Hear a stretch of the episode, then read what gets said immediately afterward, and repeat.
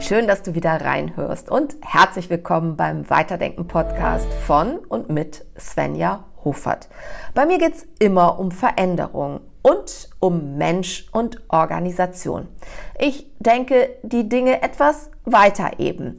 Mir geht es darum, aktuelles Wissen aus der Theorie, aber natürlich und immer wieder aus der Praxis einzubeziehen. Das mixe ich mit meinen ganz persönlichen Erfahrungen und immer mit etwas Humor. Dieses Mal geht es um ein Thema, was immer relevant ist. Aber jetzt zur Jahreswende noch einmal mehr. Es geht nämlich um die Kunst, Ziele auch wirklich zu erreichen. Also wirklich. Denn darüber herrschen so einige Missverständnisse und veraltetes Wissen. Und jetzt geht's los. Du musst nur das Ziel im Blick haben. Du brauchst nur eins für deinen Erfolg, nämlich Ziele. Yeah! Setze dir Ziele, dann schaffst du alles. Zur Jahreswende gibt es wieder kräftig was auf die Zukunftsohren und vor die Visionsbrille. Da werden Veränderungsformeln wie Messer gewetzt. Nach wie vor beliebt SMART. Mach es also spezifisch, messbar, aktiv, realistisch und timeboxed. Ich erinnere mich an eine Unternehmerin, die ein Geschäftsziel SMART formuliert hatte. Nun ja, kurze Zeit später musste sie Insolvenz anmelden. Das Smartness-Versprechen, Ziele lösen jedes Problem. Nein, es ist nicht haltbar. Was war passiert? Die Unternehmerin hatte schlicht und ergreifend die Problemanalyse vergessen. Naja, es war ihr zu anstrengend. In Jahreszielgesprächen werden reihenweise smarte Dinge verabredet, die für keinen der Beteiligten irgendeine Relevanz haben. Das erkennt man spätestens daran, dass sie nach sechs Wochen völlig vergessen sind. Und zwar von beiden Seiten. Irrelevante Ziele sind wie Regeln, die keiner einhält. Sie sind kommunikative Ablenkungsmanöver. Man könnte in der Zeit auch über das Wetter reden. Leider halten sich viele, viele Mythen über Ziele hartnäckig. Manche denken immer noch, Ziele müssten groß und ehrgeizig sein.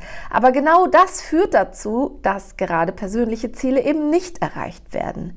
Wir müssen schon genauer hinschauen und sehen, um was es wirklich geht. Sind es Unternehmensziele oder persönliche Ziele? Braucht es eine gründliche Problemanalyse oder nicht? Ist eine vorgeschaltete Vision hilfreich oder eher nicht? Wenn ich ab KW 1 du noch zweimal in der Woche ein Glas Wein mir gönnen möchte, statt bisher fünfmal, brauche ich dafür weder Problemanalyse noch Vision. Es reicht meine ganz eigene Motivation. Wenn ich aber mit einem Unternehmen führend in der KI-Implementierung sein will, demnächst, dann ist nach einer sauberen Standortanalyse die Vision wirklich zwingend. Es hilft also Unterschiede zu machen. Ziele sind nicht gleich Ziele.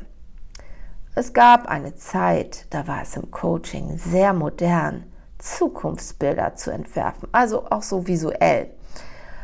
Ich musste das immer wieder auffangen. Denn diese Zukunftsbilder führten zu nichts und die Leute verzweifelten. Ganz im Gegenteil. Ähm, es war so, dass die Leute noch mehr Selbstzweifel bekamen, weil sie eben nicht geschafft hatten, was sie sich so vorgenommen haben und weil ihnen auch jeder erzählt hat, dass eben diese Ziele reichen würden. Zuvor hatten Coaches ihnen Dinge, was ich kann, also ich als Coach, das kannst du auch eingeflüstert. Das ist alles Blödsinn und es ist wirklich komplett überholt. Wir müssen die Schwierigkeit bei der Umsetzung natürlich immer mitdenken.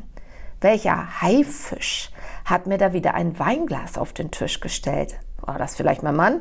Welche kleinen Krokodile stehen mir im Weg, wenn ich morgens zum Yoga will? Für Teams ist das nochmal deutlich komplexer. Sie müssen jederzeit mit unbekannten Unbekannten rechnen. Das sind Dinge, die man nicht vordenken kann, die aber ganz sicher kommen. Wenn ich mir einmal vorgestellt habe, mit einem Krokodil im Nil zu schwimmen, werde ich das wahrscheinlicher tun.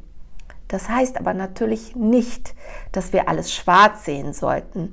Es geht vielmehr darum, sich realistisch auszumalen, was passieren würde, könnte, keine Horrorszenarien. Denn bei der Zielerreichung müssen wir uns noch mit einigen Verzerrungen unsererseits auseinandersetzen, etwa der Negativitätsverzerrung, nach der wir uns das negative Ereignis merken, nicht das Positive. Wir merken uns also, und das ist wichtig, eher, was wir nicht geschafft haben, als das, was gelungen ist. Deshalb leite ich jeden Zielworkshop und jedes Jahresendcoaching mit einem Rückblick ein. Was ist gelungen? Meist sind die Menschen überrascht, wie viel das am Ende doch ist. Die Vorschau braucht den Rückblick. Genau so ist es. Deshalb hat die Retrospektive wirklich einen Sinn und Zweck, wenn sie denn gut gemacht und auch wirklich kompetent begleitet wird. Den besten Beleg für Gelungenes liefern Daten über den Fortschritt. Das haben wir geschafft. Übrigens auch, wenn wir zwei Schritte rückwärts und zweieinhalb nach vorne gegangen sind. Das ist bestens gelungen oder bereits. Ja, und auch wenn es nur was Kleines ist. Hier sind wir einen Schritt weiter. Ja, wirklich. Wer Ziele erreichen möchte, braucht die Fähigkeit, Aufmerksamkeit, Emotionen, Impulse und Handlungen zu steuern und zu regulieren. Vor allem die Anpassung eigener Verhaltensmuster ist alles andere als ein Selbstläufer. Er verlangt das Durchdenken der natürlichen Kreisläufe. Was tun wir? Was tun wir auch nicht? Und was müssen wir beispielsweise weglassen oder hinzufügen, um zu schaffen, was wir schaffen wollen? Auch die individuellen Interpretationsmuster gehören dazu ich bin eben nicht gut genug. Klar, dass ich das nicht schaffen konnte. Wenn ich das wieder nicht schaffe, wundere ich mich nicht über mich selber. Ich kenne mich ja schon. Oh ja, Psychospiele. Ja, ja, ich habe Angst, dass ChatGPT bald besser ist als ich, gab eine Journalistin mir gegenüber neulich zu. Und ja, die Sorge ist berechtigt. Sie arbeitet in einem Bereich, wo man jetzt nicht unbedingt tiefe wissenschaftliche Recherchen betreiben muss und wo Fachwissen deshalb auch nicht nötig ist. Sie hat also Grund. Und es macht keinen Sinn, sich etwas anderes einzureden. Das bedeutet aber auch, es braucht jetzt Anstrengung. Anstrengung aber ist aversiv. Aversiv bedeutet, wir gehen durch einen negativen Affekt und das tun wir eben nicht freiwillig. Dafür brauchen wir wirklich mehr Motivation.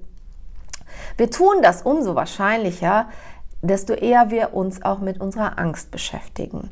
Darauf basiert die kognitive Verhaltenstherapie. Die Auseinandersetzung mit den negativen Gefühlen sorgt für Besserung, wenn sie lange genug dauert. Und wenn man sich genügend damit beschäftigt, auch aus der Metaperspektive, dann kann man sich irgendwann dem Angstauslöser stellen. Ich habe so meine Spinnenphobie und die Höhenangst in den Griff bekommen. KI empfinde ich sowieso als nicht bedrohlich.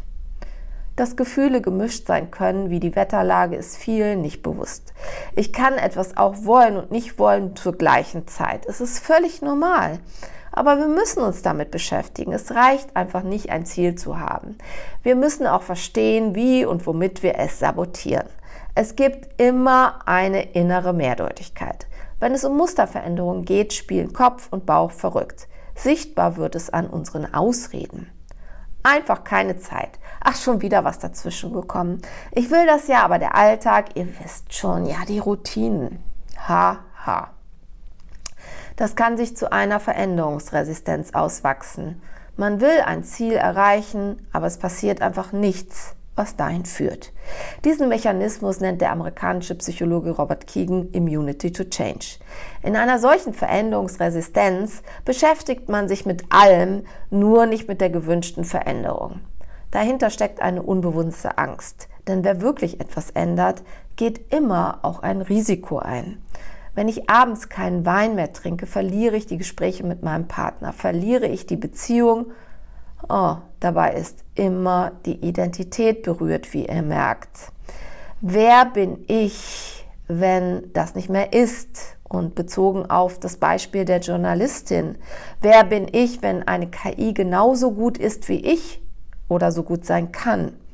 Ja, das mag man sich dann fragen. Und die Antworten darauf, die helfen einem wirklich weiter. Für die Praxis zum Schluss noch ein hilfreiches Framework, die WOOP-Methode. Nach Gabriele Oettingen, eine New Yorker Professorin. Sie besteht aus vier Schritten. Äh, anders als bei Smart stellst du dir nicht nur vor, was erreicht werden will, du imaginierst dir auch die Hindernisse und du lässt das Ziel gleich ganz weg und ersetzt es durch einen konkreten Wunsch. Wuppen oder auch Wuppen geht in vier Schritten und kommt ganz ohne eben dieses Ziel aus. Da ist W, der Wish, der Wunsch, das will ich verändern. Also das will ich wirklich. Da ist O, das Outcome, das Ergebnis. Das soll dabei herauskommen. Stell es dir konkret vor. Irgendwie ist das eine Art von Ziel. Da ist O, Obstacle, das Hindernis. Dieses ist genau meine Hürde, mein Hindernis. Das muss ich überwinden. Zum Beispiel, dass immer dieses Glas auf dem Tisch steht. Imaginiere die Situation, in denen die Hindernisse aufkommen. Da ist dann P, der Plan, der Plan. Das ist mein Plan, das will ich konkret tun. Und nun hilft noch was anderes, nämlich eine ganz konkrete, kontextorientierte Wenn-Dann-Formel. Immer wenn es 18 Uhr ist, schließe ich das Handy in den Handykäfig ein. Immer wenn ich das Abendbrot aufdecke, stelle ich mir ein Wasserglas hin. Wenn ich meine Motivation verliere, setze ich mich hin und schreibe mir auf, was schon gelungen ist. Dass ich meine Motivation verliere, erkenne ich daran, dass Genau, das ist jetzt ein Lückentest. Denn es ist deine Aufgabe, deine eigenen Formeln zu finden. Beim Wupen geht es um kleine Schritte und laufende Anpassungen. Es geht auch um kreative Ideen, wie Veränderung eingebettet werden kann. Probiere es mal aus. Vorschlag für ein Wup? Schreib dein persönliches Ziel für 2024 auf. Würze es mit Leidenschaft, beschreibe Hürden und Hindernisse und wie du diese überwindest. Schicke das Ganze dann an ein Future Me, dein künftiges Ich, damit es genau ein Jahr später ankommt und du dir anschauen kannst, was du dann doch erreicht hast, weil das ist psychologisch so richtig gut. Dafür gibt es übrigens auch schon den passenden Dienst Future Me. Die Adresse findest du im geschriebenen Text. Der ist unter anderem bei Substack zu finden. Lass dich also von dir selbst überraschen. Viel Spaß dabei. Ja, vielen Dank, dass du mir zugehört hast bei meinem Weiterdenken Podcast. Ich freue mich natürlich, wenn du mich abonnierst, falls du es noch nicht getan hast. Wenn du diesen Podcast hörst auf einer der Plattformen, wie zum Beispiel Apple oder Spotify, freue ich mich natürlich über eine bitte gerne positive Bewertung von idealerweise fünf Sternen. Ansonsten eine Weiterempfehlung hilft mir sehr und dient auch der Verbreitung von vielleicht ganz nützlichem Wissen. Bis bald und mach dir einen schönen Tag und eine schöne Woche.